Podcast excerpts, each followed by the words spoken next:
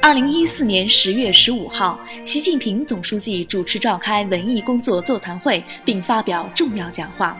作为国家级表演艺术机构，国家大剧院积极贯彻讲话精神，始终践行以人民为中心的创作导向，不断打造出了一大批具有大剧院标志的传播正能量的精品力作。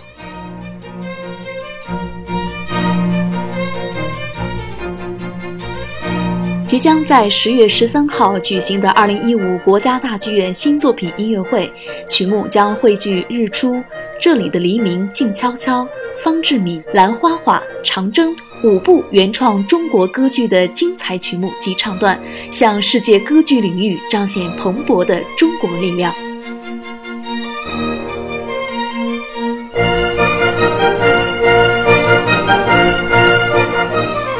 会由廖昌永等十位优秀歌唱家、携手指挥家吕嘉以及国家大剧院管弦乐团与合唱团共同呈现。今天就让我们来欣赏大剧院即将上演的原创歌剧《这里的黎明静悄悄》中的精彩唱段，合唱在黎明之前，让我们先听为快。